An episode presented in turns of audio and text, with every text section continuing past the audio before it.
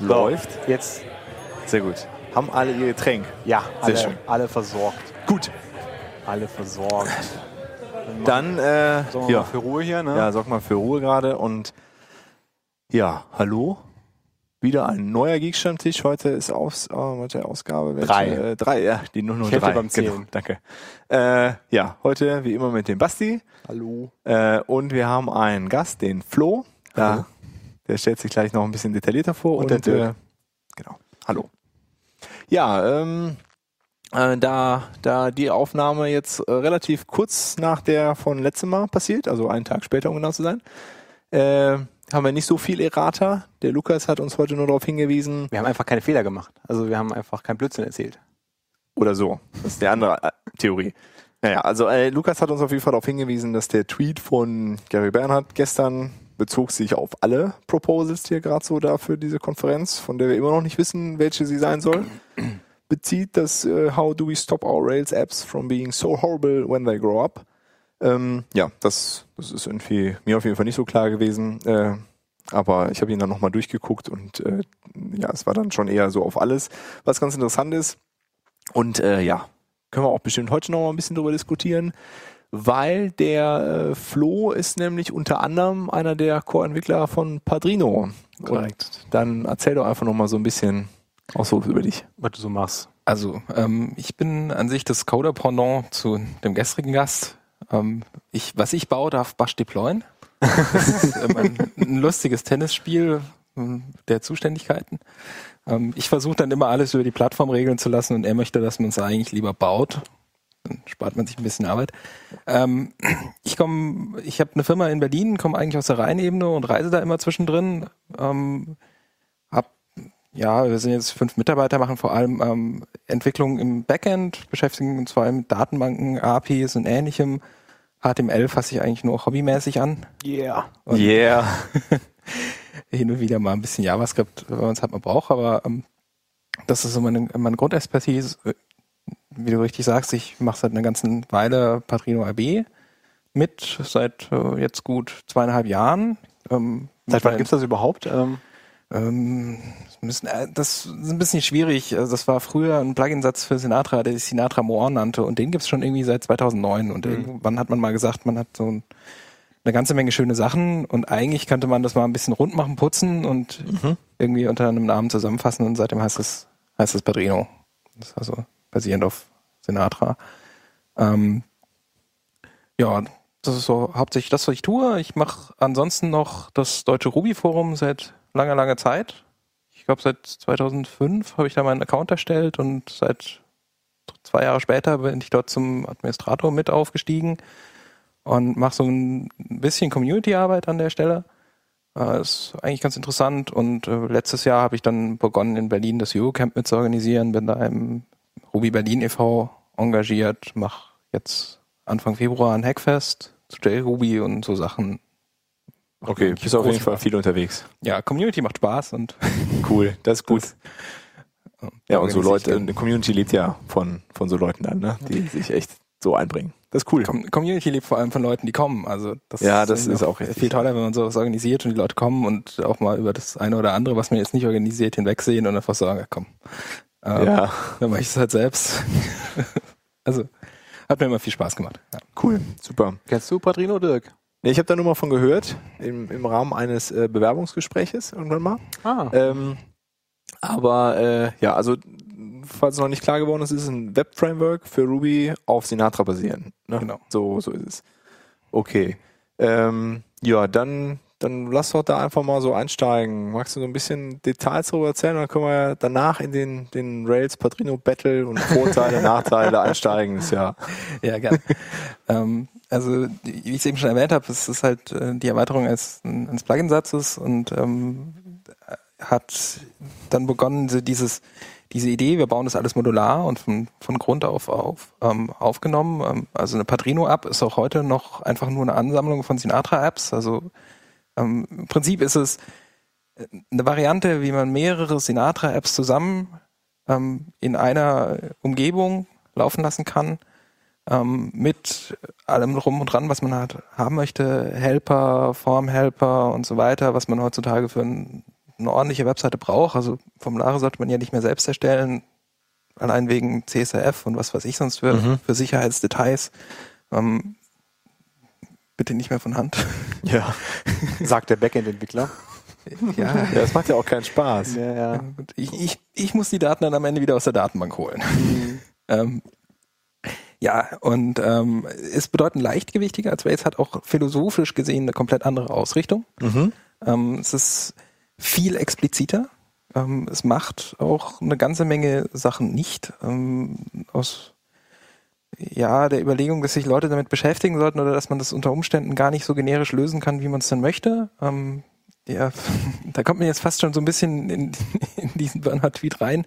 Ähm, ich glaube, dass Rails eine ganze Menge Lösungen anbietet, die entweder aufgrund von Unverständnis oder äh, deswegen, weil sie unpraktisch sind für bestimmte Dinge, ähm, dazu führen, dass man seine App vielleicht doch nicht so baut, wie man sie hätte bauen können oder bauen sollen. Also was, womit ich jetzt heute ganz konkret wieder gekämpft habe, ist, ähm, wenn man in einem großen Projekt versucht, seine Initializer so rumzuordnen, dass alles richtig rum geladen wird, ohne jetzt vor jede Datei 01, 02, 03, 04 zu schreiben. Und ähm, wenn man dann auch noch Engines verwendet, die dann auch wieder ihre eigenen Initializer haben und da im Prinzip lustig nur Code zusammenladen, dann fühlt sich das ein bisschen an wie PHP 3. Mhm. Äh, einfach mal ls über ein Verzeichnis und jede Datei, die da drin ist, einfach mal durch Load gejagt. Und ähm, dann kann man beginnen, sich mit dem Initializer-Framework von Rails zu beschäftigen ähm, und stellt dann fest, diese Applikation lehrt in 68 Schritten und wo möchte ich den jetzt haben? Ja, und wo will ich mich einhängen? Okay. Genau, und ähm, da sagt Padrino zum Beispiel ganz einfach, ähm, Ladereihenfolge machen wir nicht. Mhm. Ähm, required eure Configs einfach selbst, verwendet dafür jeg jegliches Config-Format, das ihr haben möchtet. Ähm, wir geben da gerne Beispiele für, also für so klassisch, für die Datenbankadapter und so weiter, Ja. ist das alles einfach schon dabei. Ähm, man kriegt das halt, man kriegt das vorgeneriert, ähm, aber ist danach zwar ein bisschen für sich alleine gelassen, auf der anderen Seite ka- rennt man dann halt eben in diese Probleme nicht rein. Also ein Framework, das, ein Teil von einem Framework, das ich nicht an, den ich nicht anbiete, Mhm. ähm, der kann auch nicht, da kann man auch nicht dran vorbeibauen. Ja, genau. so. Ne?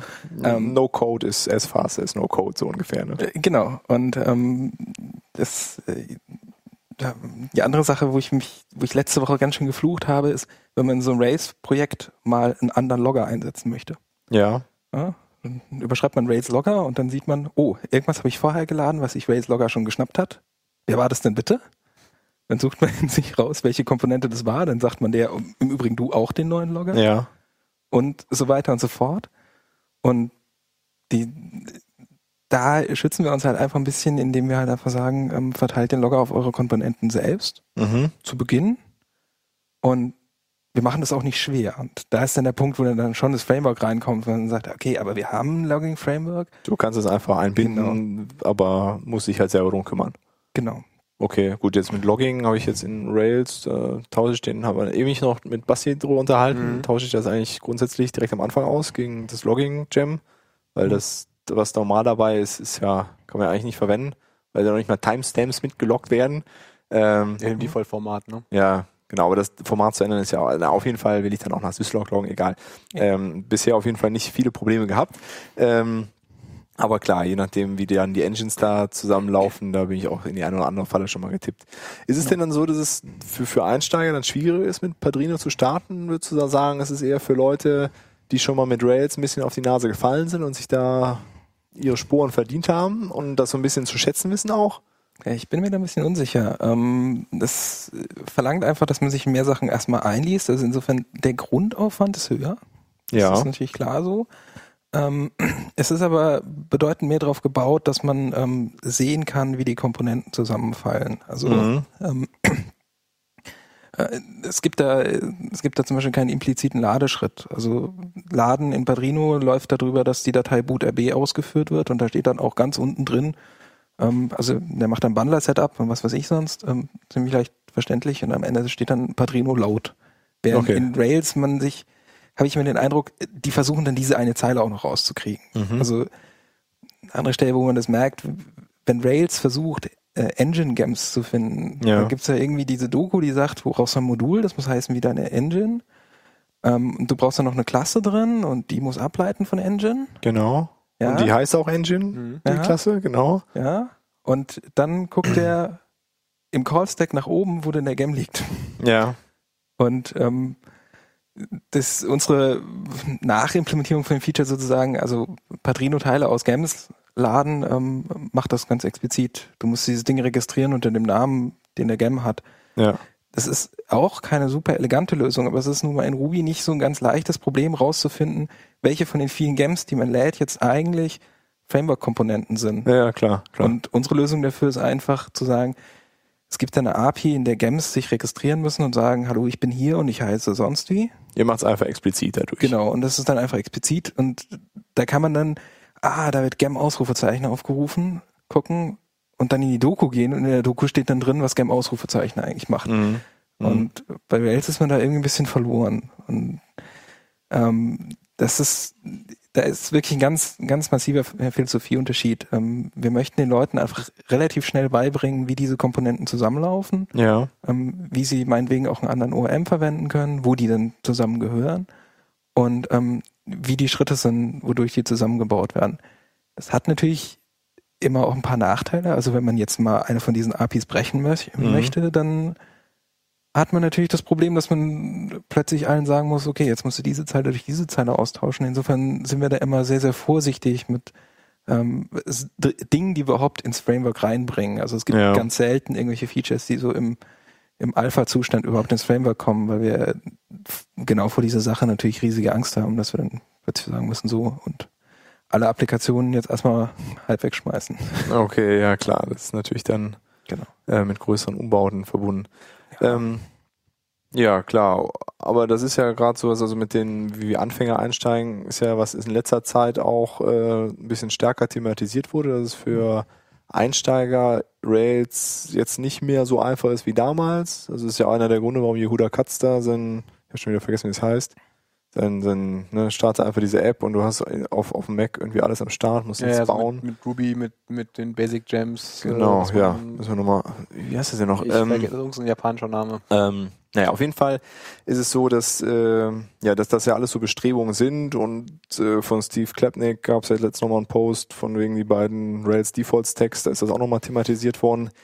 Und das ist ja schon ein Grund gewesen, warum Rails so einen so einen Boost bekommen hat. Ähm, und da jetzt sowas anzubieten, grundsätzlich natürlich cool, aber Takaido, genau. Ah, okay.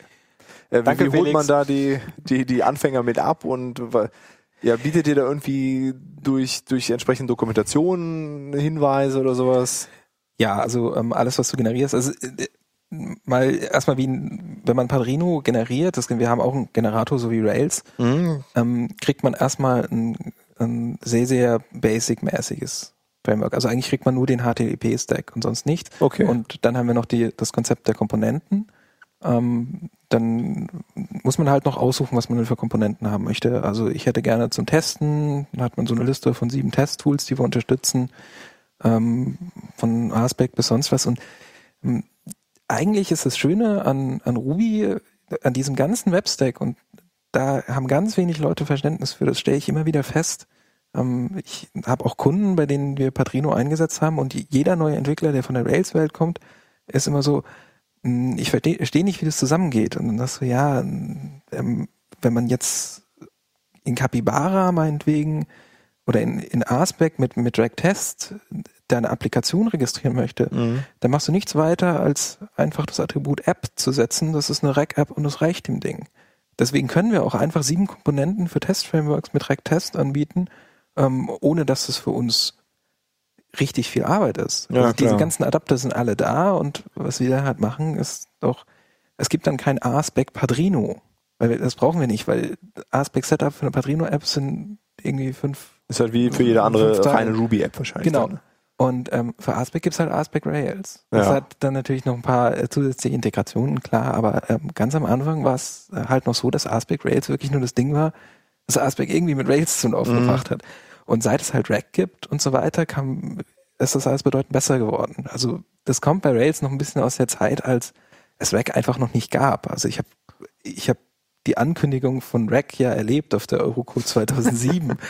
Äh, so, das Neues Zeitalter beginnt. Ja, es ist wirklich so. Es ist ist neues Zeitalter geil. beginnt. Ja, ja. Und dann haben wir, dann haben halt alle erstmal gesagt, äh, ähm, kriegt man da irgendwie Rails drauf? Und dann hat es noch irgendwie drei Jahre gedauert und zwischendurch haben halt die ganzen Frameworks wie Sinatra, Ramesey, Ramesey wird ja auch noch verwendet. Und Merp? Genau. Nee, Merp wird ja nicht mehr verwendet. Aber Ja doch, im Chefserver, wie gestern festgestellt. Okay, da wird's noch verwendet, aber Ramesey, da, ich habe extra jetzt vorher nochmal geschaut, da war am Wochenende auch noch ein Commit drauf. Also Okay, Das okay. wird auch noch weiterentwickelt. Und ähm, es gibt da, es gibt da richtig viele Komponenten, die sehr interessant sind und es gibt diesen Behemoth Rails, der das irgendwie alles ein bisschen überrennt. Also ich, ich finde jetzt Active Record nicht schlecht, sagen wir es mal so, aber es gibt extrem gute ähm, Alternativen dazu. Ich, wenn ich mit einer SQL-Datenbank arbeite, dann träume ich immer davon, SQL zu verwenden.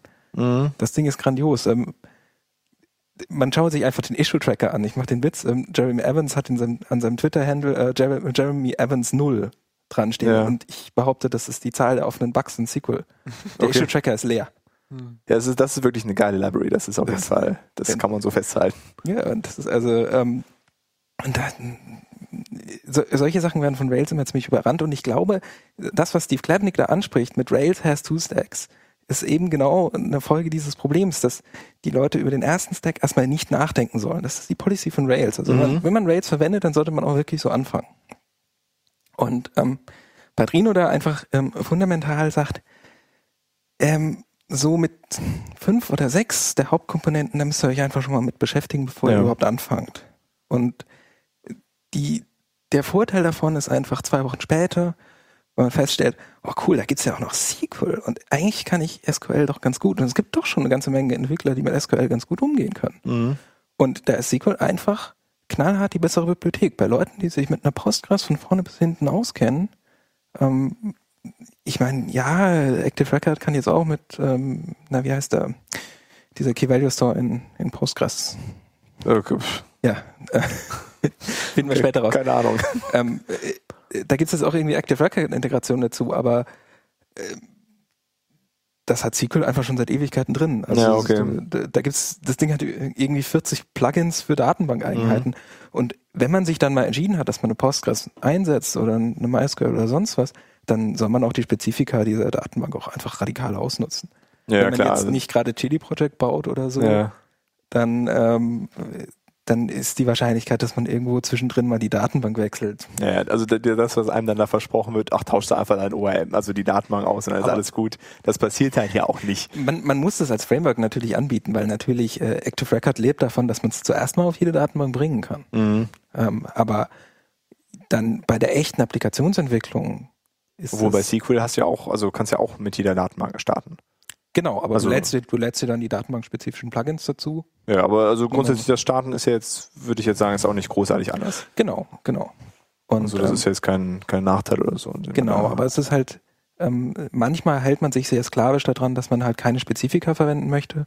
Und das finde ich eigentlich keine gute Variante. Mhm. Also dann in der echten Applikationsentwicklung. Es gibt, äh, das sind einfach zwei unterschiedliche Welten, ein Framework zu entwickeln und ein Produkt zu entwickeln. Inwieweit klar. hilft dir Padrino dann, wenn du nach zwei Wochen merkst, dass ich dann doch äh, einen anderen ORM-Layer benutzt hätte? Also Also äh, da hilft es dir dann auch nicht mehr so weit. Okay. Aber es, ist, äh, es hilft dir insofern, dass es dir am Anfang erstmal äh, überhaupt die Information gibt, dass es übrigens mehrere gibt. Und wo man nachschauen kann, also man kann dann den Namen googeln und sich einfach mal davon die API anschauen. Es ist auch viel mehr ähm, darauf ausgerichtet, dass man auch einfach sagt, ähm, die, dass die ganzen Bibliotheken auch ihre eigene Doku haben. Mhm. Also bei Rails gehe ich auf Rails Guides. Ähm, das ist auf der einen Seite, das ist auf der einen Seite natürlich schön. Ich gehe auf Rails Girls, äh, Rails Guides, fertig. Und ähm, auf der anderen Seite natürlich halt auch, auch ein Nachteil für alles, was noch irgendwie dazukommen möchte. Ja, klar. du hast dann diesen, dieses große schwarze Loch und es ist schwer da rauszubrechen. Aber grundsätzlich kann ich ja SQL auch in, in Rails einsetzen. Ne? Kannst Und grundsätzlich wahrscheinlich habe ich den, den gleichen Umstellungsaufwand, wie wenn ich es in Padrino mir nach zwei Wochen überlege. Weil nach zwei Wochen ist es wahrscheinlich noch einfach, wenn ich es nach irgendwie Ja. drei Monaten feststelle, dann ist es wahrscheinlich gleich, gleich ätzend. gleich schmerzhaft. Genau, Ja. also es war mal, also gerade äh, ähm, gerade Active Record lässt sich ja aus Rails relativ einfach ausbauen. Ja. Also gerade dadurch, dass es Active Model gibt, ähm, die, was einfach dieses schöne unifizierte Interface anbietet, äh, da haben wir auch viel Gewinn dran, dass wir das, dass wir uns auch einfach auf solche Sachen verlassen können. Die benutzt ja, Active Model in äh, Padrino? Ja gut, äh, die ganzen ORMs verwenden halt inzwischen Active Model. Okay, also gut, da, okay, da ist ja, und Active Model hilft dir vor allen Dingen dann auch in der View, ne? Wenn du, also da, da nimmst du ja halt viel auch ab. Genau, gerade für so Formhelper und so weiter. Man Genau. kann davon ausgehen, dass Attribute da sind und ähm, das andere, was wir verwenden, ist Active Support, nachdem die, Dis die Ja. Diskussion das letzte Mal drauf kam. Hm. Ähm, allerdings laden wir ganz, ganz wenig davon vor, aber standardmäßig wird dann immer Active Support All hinterhergeladen. Ja. Das, Aber das ist ja auch nicht das, was Rails ausmacht. Ne? Also wenn, wenn, also das mit der Ladereihenfolge am Anfang, das ist ja dann eher das, was ja dann auch äh, öfter später mal wehtut. Aber im Grunde geht's dann darum, du, du, also der, der Entwickler wird von Anfang an im Grunde gezwungen, sich ein bisschen mehr mit der ganzen Thematik auseinanderzusetzen. Mhm. Und dadurch kriegt er mehr Möglichkeiten offeriert im Grunde. Dadurch, dass er einfach von Anfang an in so ein anderes Mindset. Hier nimm nicht einfach das, friss oder stirb. Und da geht natürlich auch viel, wie Steve Klepnik ja dadurch gezeigt hat. Und da gibt's ja Parallelstacks. Aber es ist halt, ähm, ja, man muss halt sich viel aktiver drum kümmern, dass, äh, sich damit auseinanderzusetzen. Bei Patrino komme ich hin und sehe erstmal hier, das sind die Möglichkeiten, schau es dir mal bitte an. Genau. Ähm, die zweite Eigenart ist dann noch ein bisschen, ähm, das kommt, das ist, glaube ich, so ein bisschen die Folge der Philosophie. Ähm, bei allen Stellen, wo man ähm, irgendwas integrieren kann, also ganz klassisch Middlewares, also bei Padrino kannst du an vielen Stellen Middlewares einbauen. Ja. Ähm, vor den ganzen Stack, vor jeder Einzelapplikation, weil es ja, Sinatra-Applikationen und so weiter und so fort. Ähm, da gibt's einfach offiziell supportete APIs für. Also an diesen ganzen Ecken, wo die Sachen zusammenkommen, gibt's einfach dokumentierte APIs, ähm, mit denen du sagen kannst, da soll die Middleware rein oder da oder da.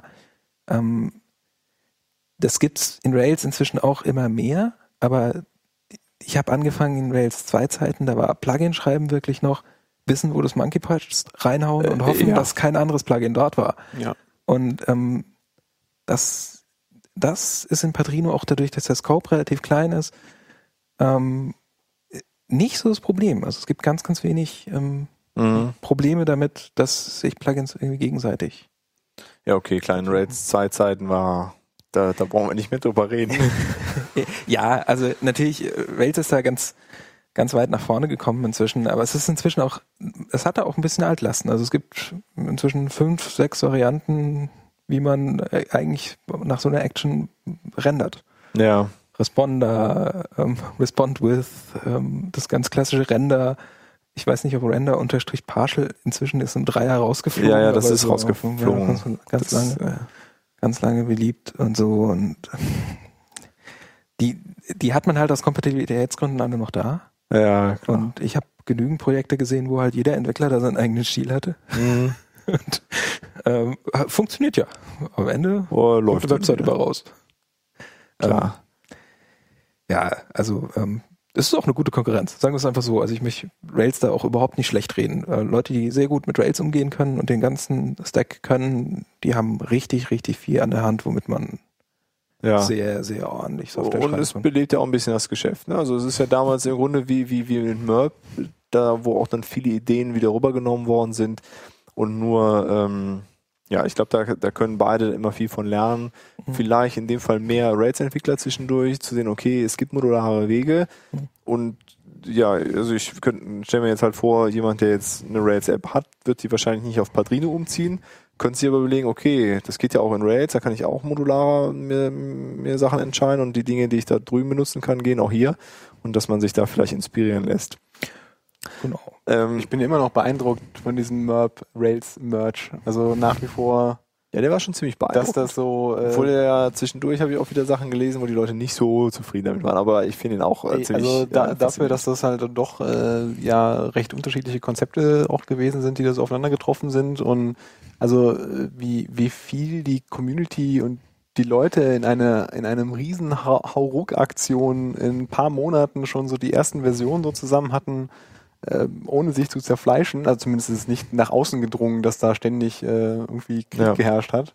Ähm, fand Das ich das schon extrem beeindruckend und äh, also Rails 3 ist halt der Hammer im Vergleich zu dem, was halt davor Ja. gewesen ist. Ja, und es hat, also im Nachgang, glaube ich, hat es der Ruby-Community und dem ganzen Webentwicklungskram enorm geholfen, dass diese beiden Frameworks zusammengelegt worden sind und da nicht irgendwie zwei Lager entstanden sind. Ja. Ähm, aber nochmal so zurück, was wir da, da oben hatten mit den Rails-Apps so horrible. Das, das hat ja unterschiedlichste Gründe, warum die so horrible sind. Wenn sie Äh, wachsen. Wenn sie wachsen, ja. Ja. Meistens, wenn sie wachsen. Hoffentlich sind sie noch nicht am Anfang horrible. äh, einen Grund hattest du ja eben schon genannt, Flo, das Ladereihenfolge mit Engines. Aber was, äh, ja, was ich so in letzter Zeit immer wieder feststelle oder bei, bei vielen Projekten, die ich gesehen habe, viel stärker irgendwie ein Problem ist, ist irgendwie so, dass alles, was unterm Controller abgeht. Also die Leute haben dann äh, jetzt vor langer Zeit gelernt, ne, Controller sind schlank zu halten, aber diese, diese Modelwelt ist immer noch totales Chaos, alles irgendwie riesige Modeldateien. Ähm, ja, und, und wie man davon wegkommt.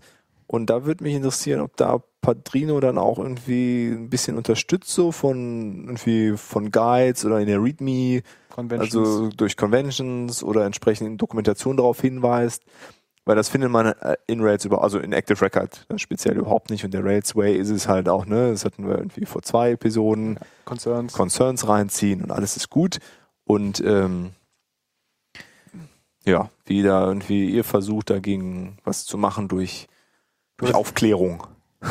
Also ja, versuchen wir. Ähm, die, der allgemeine Tipp bei uns ist immer möglichst schnell raus aus dem Controller, was bei uns ja die Sinatra-Apps sind. ja.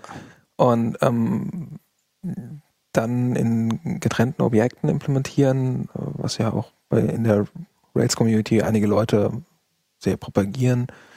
Ähm, ich sehe da immer so ein bisschen ein Problem, wenn du halt ein Web-Framework hast, ist deine Hauptaufgabe erstmal eigentlich diese Front ordentlich zu halten. Mhm. Ähm, da gibt es schon eine ganze Menge zu tun. Ähm, auch HTTP ist zwar eigentlich ein simples Protokoll, aber es spricht nun mal leider mit der Außenwelt und die Außenwelt ist böse. Ja, ja. Also kannst mit allein mit den ganzen Sicherheitsfragen kannst du ja einen fast immer beschäftigen. Mhm. Ähm, ich weiß ehrlich gesagt auch nicht, wie man da ähm, über den Adapter zur Datenbank hin äh, wirklich Support bringen soll, weil da fängt dann das an, was man immer so hässlich Business-Logik nennt Mhm. ähm, und eigentlich nur so, ja, das Kernstück der Applikation und das ist hoffentlich bei den meisten Applikationen anders. Und so eine ganz simple ähm, CRUD-Applikation, da ist es auch durchaus okay, aus dem Controller raus, ab ins Model, zack in die Datenbank ja, klar. schön flach halten. Ähm, ich, ähm, äh, apropos flach halten, worauf ich bei Padrino immer stolz bin, wenn wir abstürzen, ist unser Call-Stack sehr, sehr klein. also da kann man durchaus mal noch rausfinden, in welcher Komponente das jetzt Dafür gerade gibt's passiert. ja, dafür gibt's ja die Slicer, ne, dass man genau. ähm, aber äh, ja, genau dasselbe Problem besteht bei uns auch. Also wenn du deine Models fett werden lässt, dann ähm, ja, ähm, musst du überlegen, wie du da außen rumkommst und wie du da unter Umständen Komponenten rausziehst. Du das jetzt über DCI oder was weiß ich machst, was Ja. momentan gerade die hipste Sache ist. Ich glaube, man hat da noch so ein bisschen Probleme damit, dass man in in Ruby da eigentlich so den richtigen Weg noch nicht gefunden hat. Also jeder kommt immer mit einem lustigen Konzept an, Ja, zwei Jahre später kommt jemand mit einem anderen. Es gibt bestimmte Dinge, die möchte man überhaupt nicht tun. Also ich äh, entwickle momentan ein Projekt rum, da gibt es noch ein Java-Stack, da gibt es ganz, ganz tolle, ähm, viele Delegates. Mhm. Sieht so ein bisschen aus wie Objective-C, funktioniert wie eine Eins. Ja. Ähm, würde ich, glaube bei meinem nächsten Ruby-Projekt auch so machen. Aber das ist so eine Geschmacksentscheidung und da kann es auch keinen Framework-Support geben, weil das ist ein ganz plaines Objekt mit Methoden und Ja, klar. da werden dann noch über Dependency Injection, Gott bewahre, Komponenten reingeschoben. Ja, wobei auch das in Ruby ja echt ziemlich einfach zu realisieren ist. Das klingt ja ganz fies und groß, aber äh, es ist ja, äh, es ist ja irgendwie Genau, eigentlich ist es nur, einfach gemacht. eigentlich er- ist es nur die richtigen Objekte an die richtige Stelle stecken. hat da unser Freund DHH nicht auch letztens wieder mal was drüber geblockt, über Dependency Injection? Ja. Ja, aber Dependency Injection muss ja nicht Spring sein mit XML-Konfiguration. Das ist ja so ein bisschen auch, Aber also in Ruby hat man ja das Möglichkeit, das Konzept wesentlich eleganter umzusetzen. Oder was heißt eleganter? Einfach äh, ein bisschen, bisschen simpler, weil die Sprache einem da andere Möglichkeiten bietet. Es gibt äh, da sogar in Java sehr elegante Varianten. Also Google Juice ist, ähm, ich beschäftige mich viel mit Elasticsearch und das ist komplett auf Google Juice aufgebaut. Und wenn man sich jetzt einfach mal überlegt, dass Elasticsearch eine Datenbank ist und die in den Tests halt einfach mal hingehen und ihre Datenbank also die, so zum Drittel aufbauen, damit Ja. sie die Komponente haben, die sie aufbauen können Und das ist ein Dreizeiler. Okay. Die halt einfach sagen, an dieser Komponente hängen diese drei Komponenten und für die gibt's alle eine Default-Implementierung. Ja. Und für die eine, die ich testen möchte, gebe ich noch eine besondere Implementierung an und dann schmeißen die da zwei Calls rein und gucken, ob's läuft. Ähm, wenn man das ordentlich aufzieht, Dann das ist das nichts Böses. ist, ist es überhaupt nichts Böses und ein sehr mächtiges Element. Ähm, ich glaube, in der Java-Welt passieren da genau dieselben Sachen wie in der Ruby-Welt. Irgendeiner findet mal eine interessante Idee und dann kommen erstmal 500 Entwickler und Cargo-Kulten ein bisschen und dann ist die Idee auch schon wieder kaputt. Naja. Und ähm, ja, und solange, sobald man dann halt hinter diesem, hinter diesem Teil ist und nicht schon wieder vor der Datenbank ist, wo man dann wieder schön drüber abstrahieren kann Mhm. und es tun will oder nicht, da ist irgendwo zwischendrin so ein bisschen Land, da, da ist man auf sich selbst gestellt und da trennt sich dann, glaube ich, auch einfach die Spreu vom Weizen. Ja. Also- Ja, klar, okay. Irgendwann kommt es natürlich dann ans Eingemachte.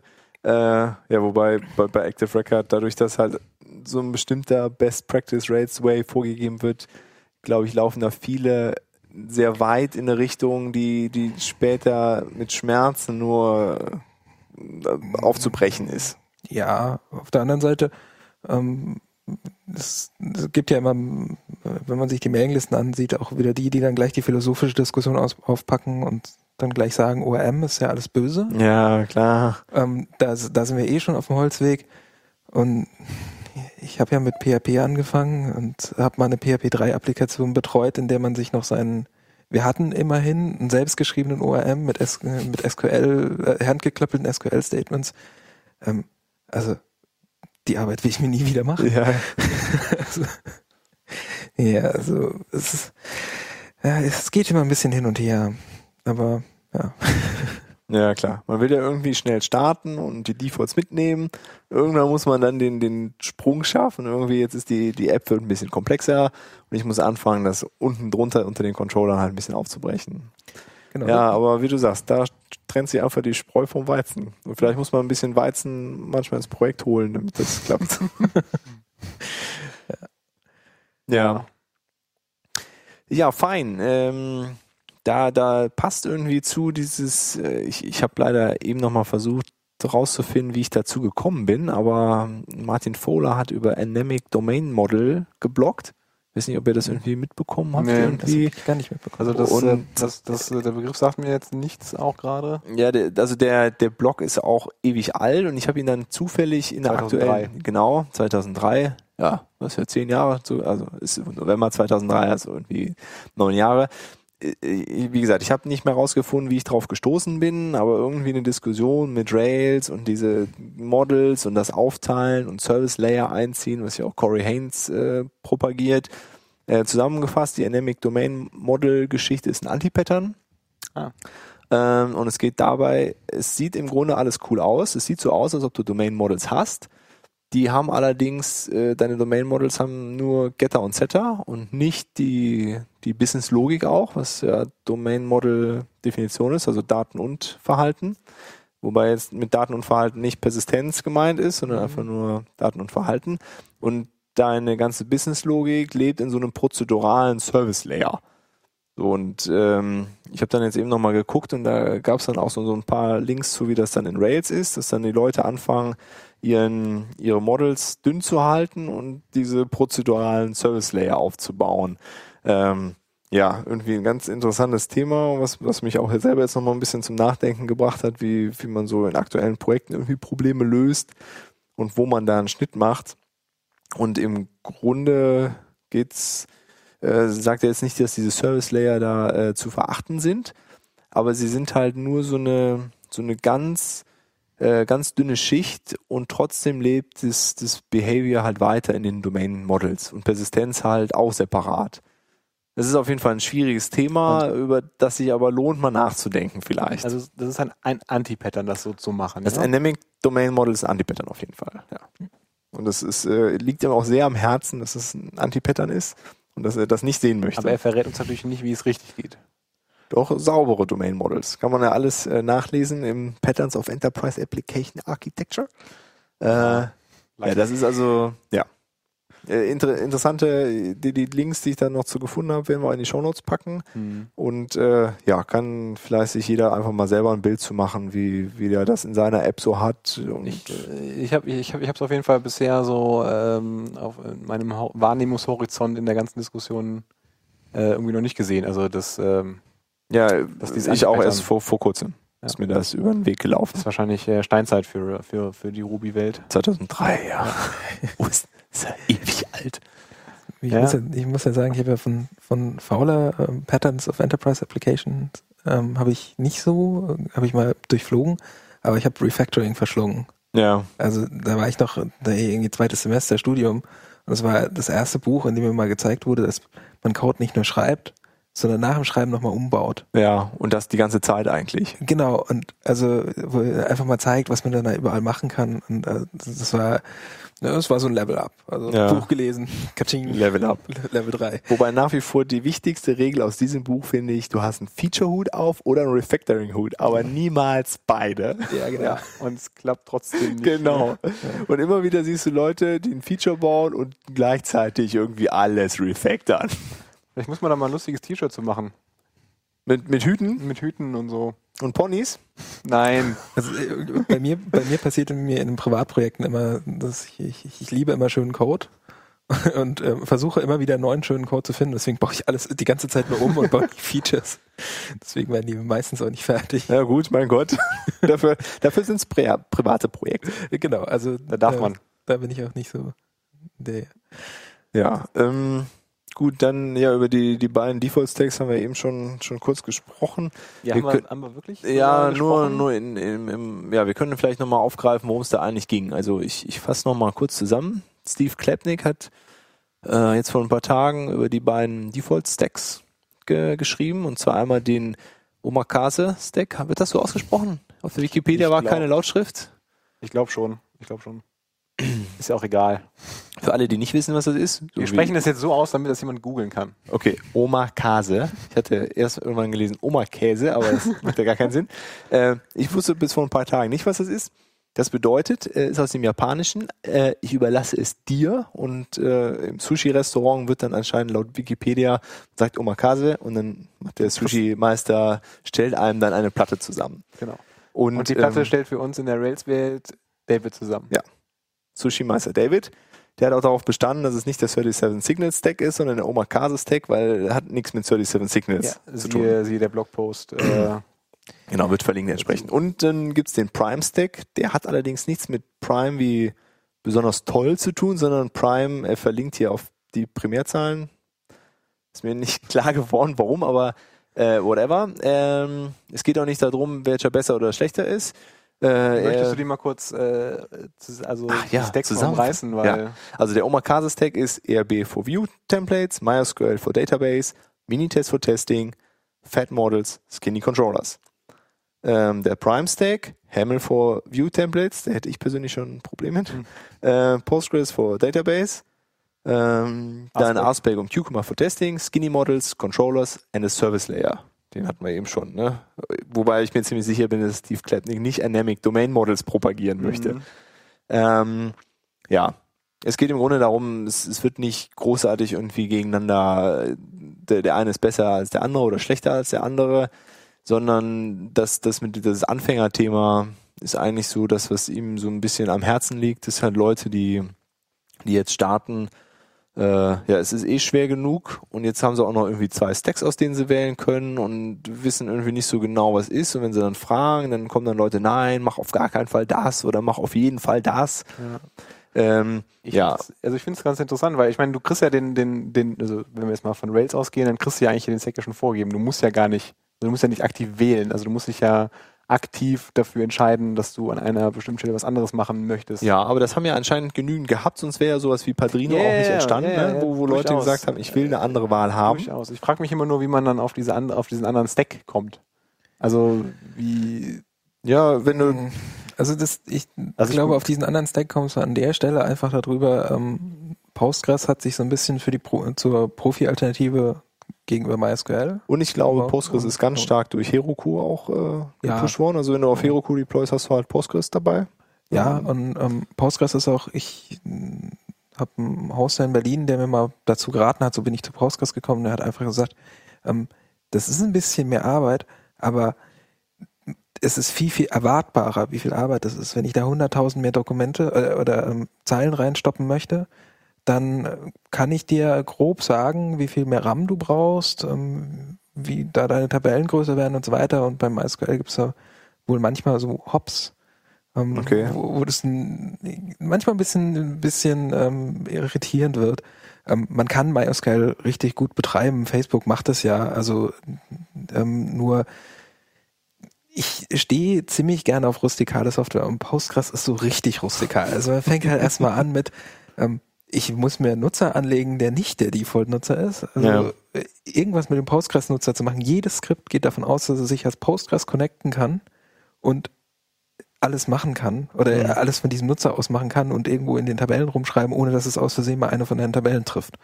Ja. Ähm, du machst es einfach in eigenen Tablespace und so weiter. Äh, man fängt dann überhaupt erstmal mit Tablespaces an. Also als ich, als ich noch MySQL gemacht habe, da gab es zwar irgendwie Tabellen, aber ich wusste nicht, dass es da noch irgendwie noch ein Schema drüber gibt und was weiß ich. Sonst das kann man alles auch in MySQL machen. Mhm. Ähm, es ist vorzüglich dokumentiert, wobei äh, das beim, bei MySQL inzwischen auch so. Es hat sich so ein bisschen als diesen, ja, die Profis machen Postgres und die PHPler machen MySQL. Das Okay. ist so. Ich weiß, das ist natürlich ein bisschen von oben herab geredet. Ähm, das ist an vielen Stellen technisch auch einfach falsch, aber ich glaube, so ein bisschen hat sich diese Haltung durchgesetzt. Und genauso auch bei den Hammel-Leuten. Ich mache zum Beispiel, ich mag Hammel überhaupt nicht, aber Mhm. jedes Mal, wenn ich sage, ich mag Hammel nicht, kommt dann so, ja gut, du machst ja eh kein Frontend. Ja. das ist ungefähr das gleiche, was wir auch hören. Ja, ja, genau. Also, ja, ja. Ja. Und auf der anderen Seite, ich finde halt Arsberg halt immer noch, äh, also sagt mir halt am meisten zu. Also ich habe zwar nur ein bisschen mit Minitest bisher so gemacht, aber das halt auch wieder aus dem falschen Stack ist, weil der Rest ist halt eher in dem Ja, ja. äh, Rails Classic, äh, nee, Omakase Stack äh, Der Rails Classic Stack der ist aber auch nicht schlecht. irgendwie verortet, ja. Auf, äh, auf ähm, Aspect kann man sich auch irgendwie immer einigen. Ich bin kein großer Fan, aber es ist auch immer so, da möchte ich nicht drum diskutieren.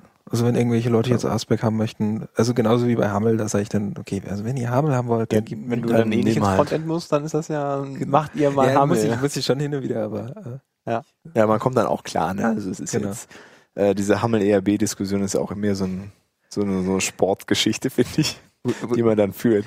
Ja. wobei ich bei dieser Stack-Diskussion auch sagen muss, ähm, ich, ich finde diesen Namen Omakase-Stack komisch, weil ähm, äh, welcher äh, gute Chef bietet mir jeden Tag selbe Essen an? Also eigentlich müsste da so ein Randomizer im Generator sein, Ja, der mir genau. jeden Tag einen anderen Stack gibt. Bei jedem Projekt mal was Neues. Heute Genau. musst du mit SQLite deine Produktions-App betreiben. Schade. Einfach mal die Empfehlung des Hauses. Genau. Ähm, um, äh, genau, als, als Testing-Framework dann QID statt sonst was. ja, genau. Äh, ja, QID, erzähl doch mal ganz kurz. Das war ja, wir hatten gestern über Genau. RubyWorks, falls Genau. sich einige erinnern, und äh, Flo hat uns darauf hingewiesen, dass äh, das anscheinend ein eigenes Ökosystem ist. Genau, Ruby, Rubyworks ist Thomas Sawyer, der ist ähm, genauso wie einige andere Rubyisten ein, ein, ähm, ein, eigen, ein, ein Ökosystem in sich selbst. Das Ähm, Maß ist unterschätzt gestern äh, Ja. sozusagen, ja. man, man, man darf das nicht verwechseln mit ähm, Rubyworks, was früher die Ruby-Bibliotheken von ThoughtWorks waren. Ähm, das ist so ein kleiner Unterschied. Und ähm, Thomas Sawyer schreibt ganz, ganz irritierende Sachen. Also ähm, QID ist ein ist eigentlich Cucumber auf Steroiden. Man schreibt ein Markdown-Dokument und wenn man da irgendwo Code drin hat, dann füllt er den aus. Okay. Und da gibt es eine Testbibliothek zu, die heißt, also verwendet eine Testbibliothek, die heißt AE, ähm, äh, irgendwas mit Assertions. Und ähm, dann überlegt man sich, was für eine Bibliothek ist denn das? Die kennst du gar nicht. Dann guckst du mal, dann ist die auch von Rubyworks. Okay. Und so geht es diesen ganzen Stack Also, du ziehst quasi, äh, ziehst quasi da an einem, äh, an einem Seil und es kommt halt eins nach dem anderen da raus. Ja. Ah, Assertive, äh, AE, Assertive Expressions. Ah, okay. Ähm, es sieht so ein bisschen aus wie ASPEC, nur dass Should durch Assert ersetzt ist. Okay. Und so geht es immer tiefer. Und ähm, äh, der schreibt auch immer ganz brav. Ähm, ich ich crepp ja äh, Ruby Talk nach, äh, nach dem Unheader, um immer zu gucken, was denn gerade für Sachen Mhm. veröffentlicht sind. Und ähm, er ist auch immer ganz brav, schreibt immer sch- schön Mails dazu mit viel, viel Text, was er denn ja jetzt gerade geändert hat. Und ähm, mit QED spiele ich immer ganz gerne rum. Ist eigentlich sehr angenehm, wenn man, äh, also damit kann man Blogposts testen. wenn man irgendwie Okay. sowas wie Jekyll verwendet. Das ist äh, eine angenehme Ja, Sache. ist, äh, cool. Genau. Und ähm, ein anderer Ruby ist, dem ich auch immer total gerne folge, bei dem ich den, den Namen vergesse, den habe ich ja extra notiert, äh, Sanuko. Ähm, der macht, ähm, wenn man mal Semantic Versioning sehen möchte, ähm, So, was ist Flipflops, Sandalen. Äh, Ah, das wahrscheinlich nicht. Äh, ich suche mal nach. Wir googeln gerade. such, äh, such mal nach Torque, T-O-R-K. T-O-R-K. Sanuku Talk. Ah, Sanuko. Ah, okay, alles klar. Äh, Ah, immer noch nicht? Ich suche mal nach Talk Ruby, ja? Ja. Da, da, da, Genau. da. Genau. Ähm, Sunaku. Ah, Sunaku. ähm, Jetzt haben wir es. der macht äh, Semantic Versioning at its best. Ähm, der, da geht die Major-Version wirklich immer hoch, wenn irgendwo die API bricht. Und deswegen ist er jetzt zum Beispiel bei seinem Test-Framework bei Version 19.2.0. Ja, Und äh, du kannst dir auch sicher sein, in einem Monat ist er bei der Nummer 20. Der hat bald Emacs überholt. Und der hat auch mehr als ein Projekt. Okay. Und ähm, da, läuft der Zähler. Das ist also, das ist immer schön zuzuschauen. Das sind äh, Leute, die, die produzieren Code ohne Ende und Mhm. in einer äh, mit einer Disziplin, wo ich einfach, oh, was machen die eigentlich? Ähm, Und kein Mensch verwendet es richtig, ja. Also zumindest nicht, keine, keine Massen. ja, genau, äh, keiner verwendet so richtig, aber eigentlich, eigentlich die Sachen, die sie bauen, schon ziemlich cool und auf jeden Fall wert, dass man sich mit denen beschäftigt und ähm, mal schaut und ähm, ich irgendwie auf, auf verschiedene Arten, also äh, der ähm, Sunu- äh, Sunaku, so ähm, produziert auch irgendein ähm, Tool, um Dokumentationswebseiten zu pflegen Okay. und auch die Code-Samples in den Dokumentationswebseiten zu testen. Das ist aber Ach du Jiri. echt viel Arbeit. E- Ähm, Enoki heißt das. Aber das macht das Aspect nicht sogar ähnlich? Die haben doch auch irgendwie ihre Dokumentation ist auch gleichzeitig äh, irgendwie so. Die machen, das, die machen das mit Cucumber, genau. Da haben die dieses Relish-App. ja genau, Mhm. die Strategy App, da liegen ja auch ein paar andere Sachen, ne? Ich finde das jetzt nicht die schönste Dokumentation, die ich jemals irgendwo gesehen habe, aber ähm, Mein Gott. äh, auf jeden Fall interessant, also der Ansatz zumindest. Ich glaube, man ist da auch noch nicht so richtig durchgestiegen. Das ist auch nicht. Also, wie man das jetzt genau ordentlich hinkriegt, dass Mhm. man Dokumentation und Code gleich und getestet und was weiß ich Mhm. sonst hält. Das ist Ja, ist ja auch keine triviale Aufgabe, ne? Nee, überhaupt nicht. Ähnlich wie Serverautomatisierung ist das halt auch nicht trivial. Genau. Dokumentation. Ach. Ja, Sachen gibt's. Genau, Mann. lässt man sie weg, hat man das Problem nicht. ja, genau. Keine Probleme. Liest eh nie jemand. Ja, genau, das, ja, das als, äh, als Anhang dazu noch. Äh, aber nochmal ganz kurz, um auf das mit den zwei Stacks, weil so für die Quintessenz ist im Grunde, Ziel muss sein, Leuten, die jetzt starten, einfach zu helfen, loszulegen und dann, wenn sie dann so ein bisschen was gemacht haben, dass sie dann hoffentlich die Weisheit äh, oder ein bisschen mehr, wenn sie ein bisschen mehr Erfahrung haben, sie dann unterstützen, irgendwie ihren Kram noch besser zu bauen. Und dann dürfen sie erstmal MySQL wieder entlernen und dann Postgres lernen. Das ist so mein Problem mit diesem Ansatz. Ja, gut, das also ja, das also das grundsätzliche Problem bei diesen Stacks ist ja, die bewegen sich ja irgendwie ne, von der View bis runter auf die Datenbankebene. Also das ist ja also da, da kann man jetzt zum Beispiel sagen, okay, nimm einfach immer Postgres. Ne? Das ist mittlerweile auch, glaube ich, einfach genug geworden, dank Heroku-Ambitionen, dass das einfach an den Start zu bringen ist, bei dir lokal auch. Äh, und mit Heroku hat man auch einfach einen Container, wo man es mal ausprobieren kann. Ähm, ich ich glaube, das ist eher, also sollte man eher so auf den, den möglichen Code-Sachen sehen. Also Postgres dann einfach sagen, gut, jetzt nimmt mal Postgres, das läuft auch, äh, macht euch keine Sorgen. Und äh, das andere dann einfach, äh, ja, sollte erstmal starten und nach und nach äh, sich damit auseinandersetzen. Ich glaube, gerade für, für Leute, die, die starten, heute wieder mit einem gequatscht, der, der irgendwas da machen wollte und dann, ja, was, was nehme ich denn da, welche Möglichkeiten habe ich? Und das, äh, finde ich, ist so eine Problematik für, für Beginner. Ja, ähm, das ist auch, glaube ich, eine riesige Problematik, mit der sich zum Glück heute Leute beschäftigen. Ich weiß jetzt nicht mehr genau, in welchem Vortrag, aber Zed Shaw hat mal gesagt, die meisten Softwareprobleme sind heutzutage ähm, zu, darauf zurückzuführen, dass wir den Entwicklern, die es entwickeln müssen, beibringen müssen, wie sie es entwickeln. Es ist, Mhm. es ist ein Lernproblem. Es ist, wir haben die Technik. Es ist ein Lernproblem. Und das ist am Ende ein Kommunikationsproblem, wie immer. Genau, also wie, wie sorge ich dafür, dass ein Team von fünf Leuten auf gleichbleibendem Niveau was entwickeln kann? Ähm, Ja. ähm, Code Review ist da im Prinzip, ich sage immer, in, in guten Teams, wenn die Code Review machen, geht nichts normal durch ein Code Review, sondern der zweite bessert immer noch mal nach. Mhm. Ähm, wenn in Code-Reviews alles durchgewunken wird, dann ist irgendwas kaputt. Ja, das ist richtig. Und Also es müssen dann echt so, so minimale Einzeiler sein von irgendwas, ja, die, die man dann mal durchwinken kann. Aber alles, was ein ernsthaftes Feature ist, das geht nicht einfach so durch. genau. Aber da ist auch schwierig äh, irgendwie zu vermitteln, dass man nicht immer die, also dass man nicht die Person kritisiert, sondern einfach nur nach besserem Code strebt im Team.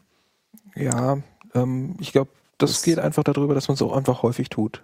Also Ja. wenn es einfach ganz normal ist, dass mal einer durchs Büro läuft und sagt, nee, das war es jetzt nicht, Ja, genau. dann hat man da auch einfach die, ein bisschen die Gewohnheit dran. Ja, aber Gewohnheit gehört halt dazu. Ne? Man muss es einfach wiederholen, damit man da reinkommt.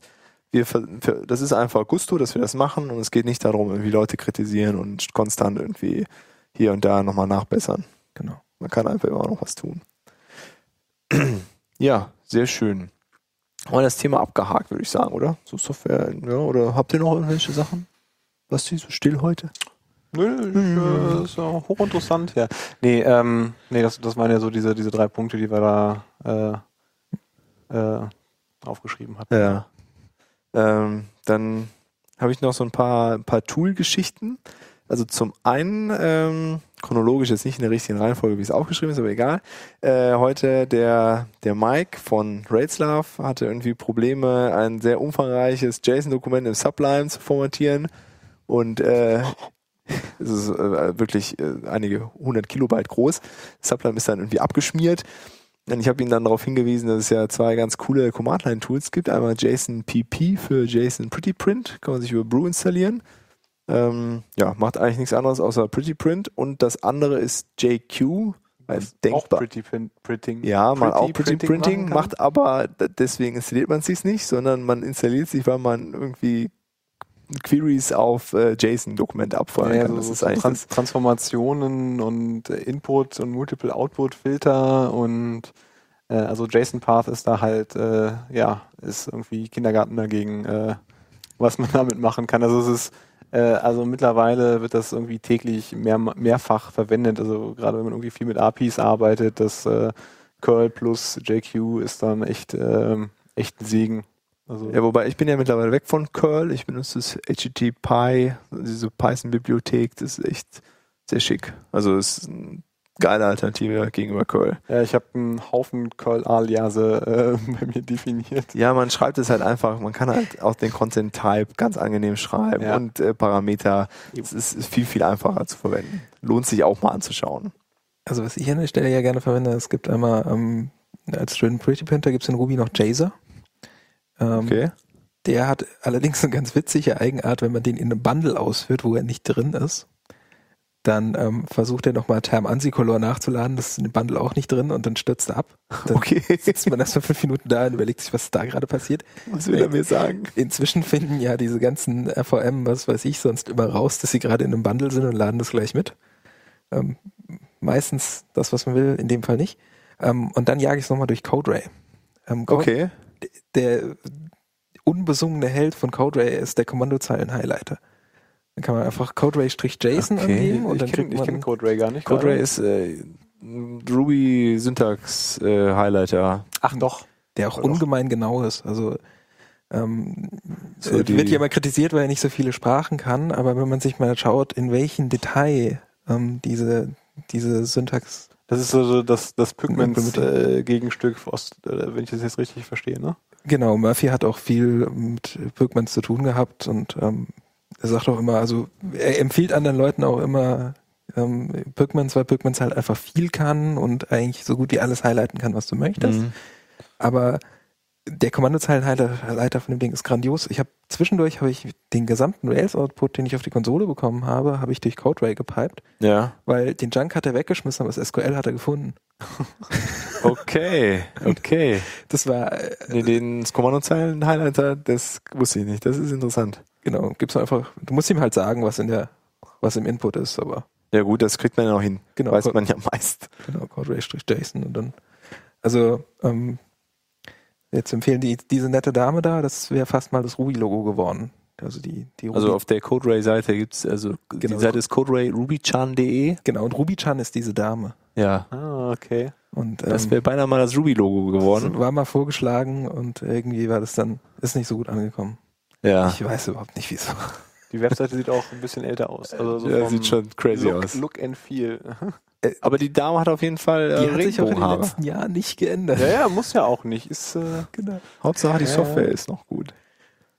Ja, ähm, das zu JSON Tools hat da noch jemand sonst äh, das Thema auch?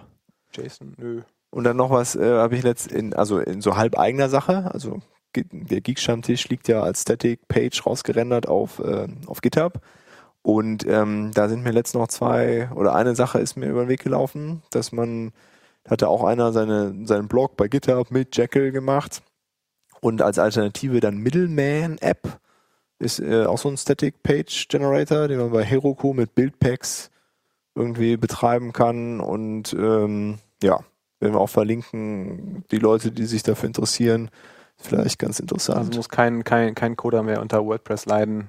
Nee, das, das so ja schon lange nicht mehr. Also Aber den kann man, also über Fubi kann man bestimmt dann auch das WordPress in der Middleman-App laufen lassen. ja, wobei es ist halt auch Static Page Generation, ne? Also es ist, läuft nichts irgendwie da. Du kannst ja dann Static Pages mit Fubi aus WordPress heraus. Äh, Oh ja, stimmt. Ja, ich bin auf jeden Fall persönlich und, und der Basti, äh, glaube ich, auch ganz große Fans von Static Page äh, Seiten. Das ist schon ganz angenehm. Man schreibt sein Zeug einfach und lädt das irgendwo hoch. ja. Also Was dann? da ich ja viel im Zug fahre, brauche ich sowas auf jeden Fall. Also ich, habe die, die Ruby-Mine eine Weile, also rubymine.de, das war das, das Blog zu unserem Forum. Ähm, da habe ich eine Weile drauf geblockt und ich äh, festgestellt, ich kann das einfach nicht, weil ich immer im Zug versucht habe, das irgendwie in dieses Webinterface zu klappeln und da musste ich irgendwo in Göttingen dringend mal auf Speichern drücken und hoffen, dass äh, nichts abstürzt. Mit Bindestrich, oder? Ja, ruby-mine.de.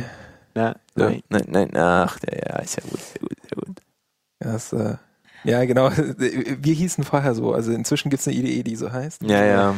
Ähm, Naja, Ähm, verlinken wir entsprechend. Genau. Kriegen wir hin. ähm, äh, wird auch seit Jahren nicht mehr beackert, aber ähm, ich empfehle noch sehr den Syntax-Sonntag. Der war immer ganz lustig, da haben wir immer auf die ir- irritierendsten Sachen geschaut. Ähm, äh, Daniel Bovensiepen, der das betreibt, der auch das Ruby-Forum betreibt, ist übrigens ganz großer M-Ruby-Committer und kann gerade nicht auf GitHub, weil er hinter der chinesischen Firewall liegt. Ja, okay. Also das kommt da demnächst. Ach, GitHub, wird, äh, GitHub ist blockiert? Ne? Äh, seit gestern. Oh, Da hat er ganz schön geflucht. Und VPN. Ähm, und sehr zu empfehlen ist, wir haben im Forum einen, ähm, der ist jetzt, der müsste jetzt bald irgendwie 70 werden. Äh, unser Haupt, ähm, äh, Hauptengagierter dort, der macht schon seit Jahren nichts mehr professionell. Das ist immer ganz lustig, wenn wir bei uns im Forum irgendwie über Großprojekte geredet haben, dann hat der immer gleich geglaubt, ähm, wir reden gerade über 1000 Entwickler. Also für den war ein kleines Projekt irgendwie 200 Mann und ein großes 1000 Entwickler.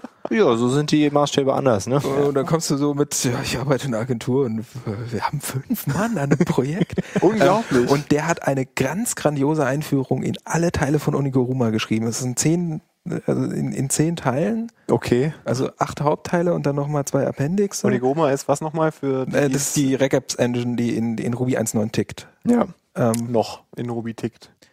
ja, Ja, aber die in 2 ist ja auch nur eine Erweiterung. Ja, ja. der- Ja. genau. Also da ist es, der Onigoruma-Typ, der hat wohl auch keinen Bock mehr auf die Ruby-Leute.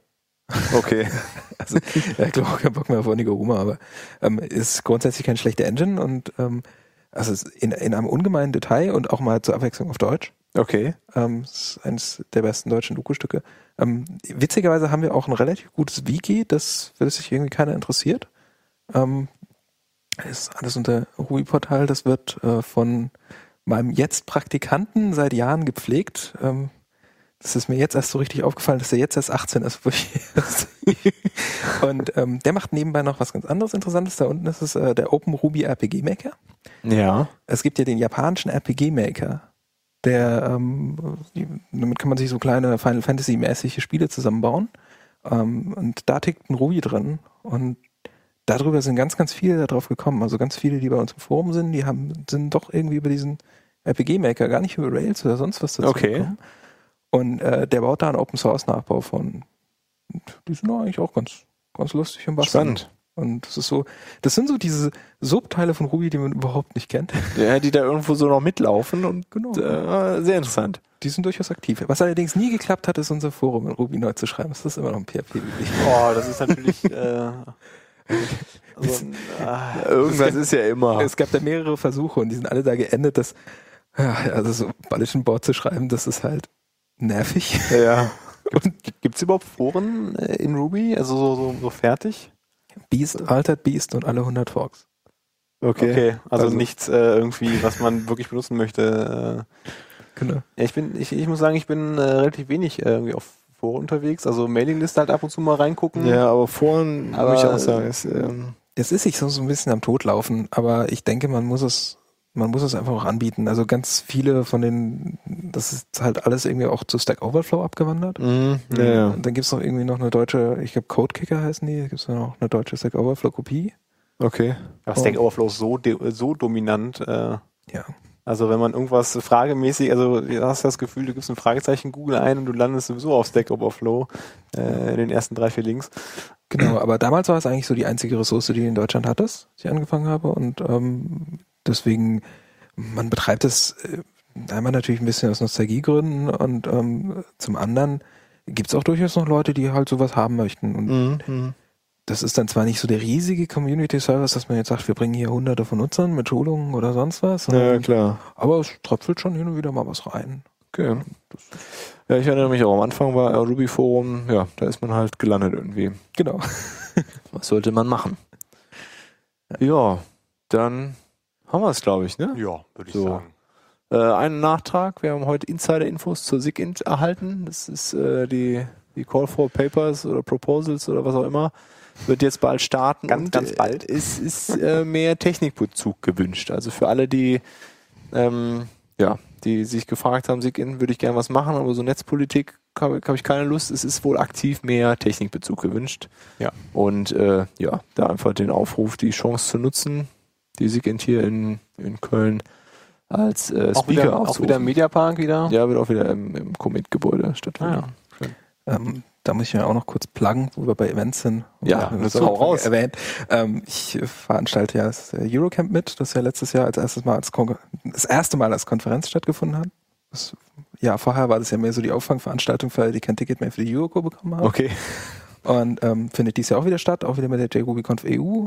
Ähm, und zwar äh, fünf Tage am Stück, von Mittwoch bis Sonntag in Berlin. Also keinen Urlaub nehmen zwischen dem 14. und, oder natürlich Urlaub nehmen, aber nicht wegfahren, zwischen dem 14. und 18. August. Und ähm, wir versuchen möglichst mit ein paar Tricks dafür zu sorgen, dass da so eine Woche Ruby in Berlin wird, dass man Uh. sonntags kommen kann und Dann lohnt sich das ja richtig. so. Also Ja, noch klar. mehr lohnt sich das dann. Genau. Ähm, Ja, cool. Das klingt spannend. September, äh, August ist, August. äh, muss ich mal schauen, Mitte- ob ich das hinkriege. Das ist immer Da so liegen so wichtige Termine bei dir, ne? Wir werden wahrscheinlich aus genau dem Grund Kinderbetreuung anbieten und alles. Ja, mal schauen. Ähm, ja, wie immer am See, man kann da auch einfach baden gehen. Wir hatten, letztes Jahr hatten wir Leute da, die sind gekommen, die haben sich kein Ticket gekauft, dann haben wir die ganze Zeit draußen rumgesessen. Weil Geil. irgendwann kommen die Leute ja eh raus, Ja. mit den Schnacken. Äh, Der Matthias Meyer von Travis war da, der war nur da, um, wir haben eine lange Mittagspause gehabt, fünf Stunden, der war nur da, um fünf Stunden lang über Kaffee zu reden und Kaffee zu malen. Oh, ein Traum. Da ist ein, ist ein Buch, äh, Kaffee von A bis Z dabei. Und wenn ihm irgendwie gerade der Gesprächsfaden abgerissen ist, äh, aufgemacht. Da, Seite ausgeschlagen und los geht's. Ja, wunderbar. Oh, wunderschön. Ganz, ganz grandios. Ähm, das meinte ich am Anfang einfach. Ähm, wenn du Community-Events machst, ähm, also ich glaube, das war die grandioseste Entscheidung, die wir hatten. Die hatte der Alex Cole, der das Eurocamp eigentlich erfunden hat, ähm, gemacht. Er hat einfach gesagt, setzt die Leute doch einfach fünf Stunden irgendwo hin, die wissen schon, was sie tun. Ja, ja, genau. Ja. Irgendwie werden die sich schon beschäftigen. Die DJ-Ruby-Leute, die haben irgendwie fünf Stunden lang Minecraft-Mods gebaut. Okay. Ja, irgendwie naheliegend, ja. Wunderbar. Mehr Schafe. Ja, Gut. ansonsten vielen Dank, Flo, dass du da warst. Ja. War ein sehr interessantes Gespräch. Und, Und, äh, ähm, ja, Dann sagen wir dann noch Tschüss, ne? und bis zum nächsten Mal. Bis zum ne? nächsten Tschüss. Mal. Ciao, ciao. Ciao.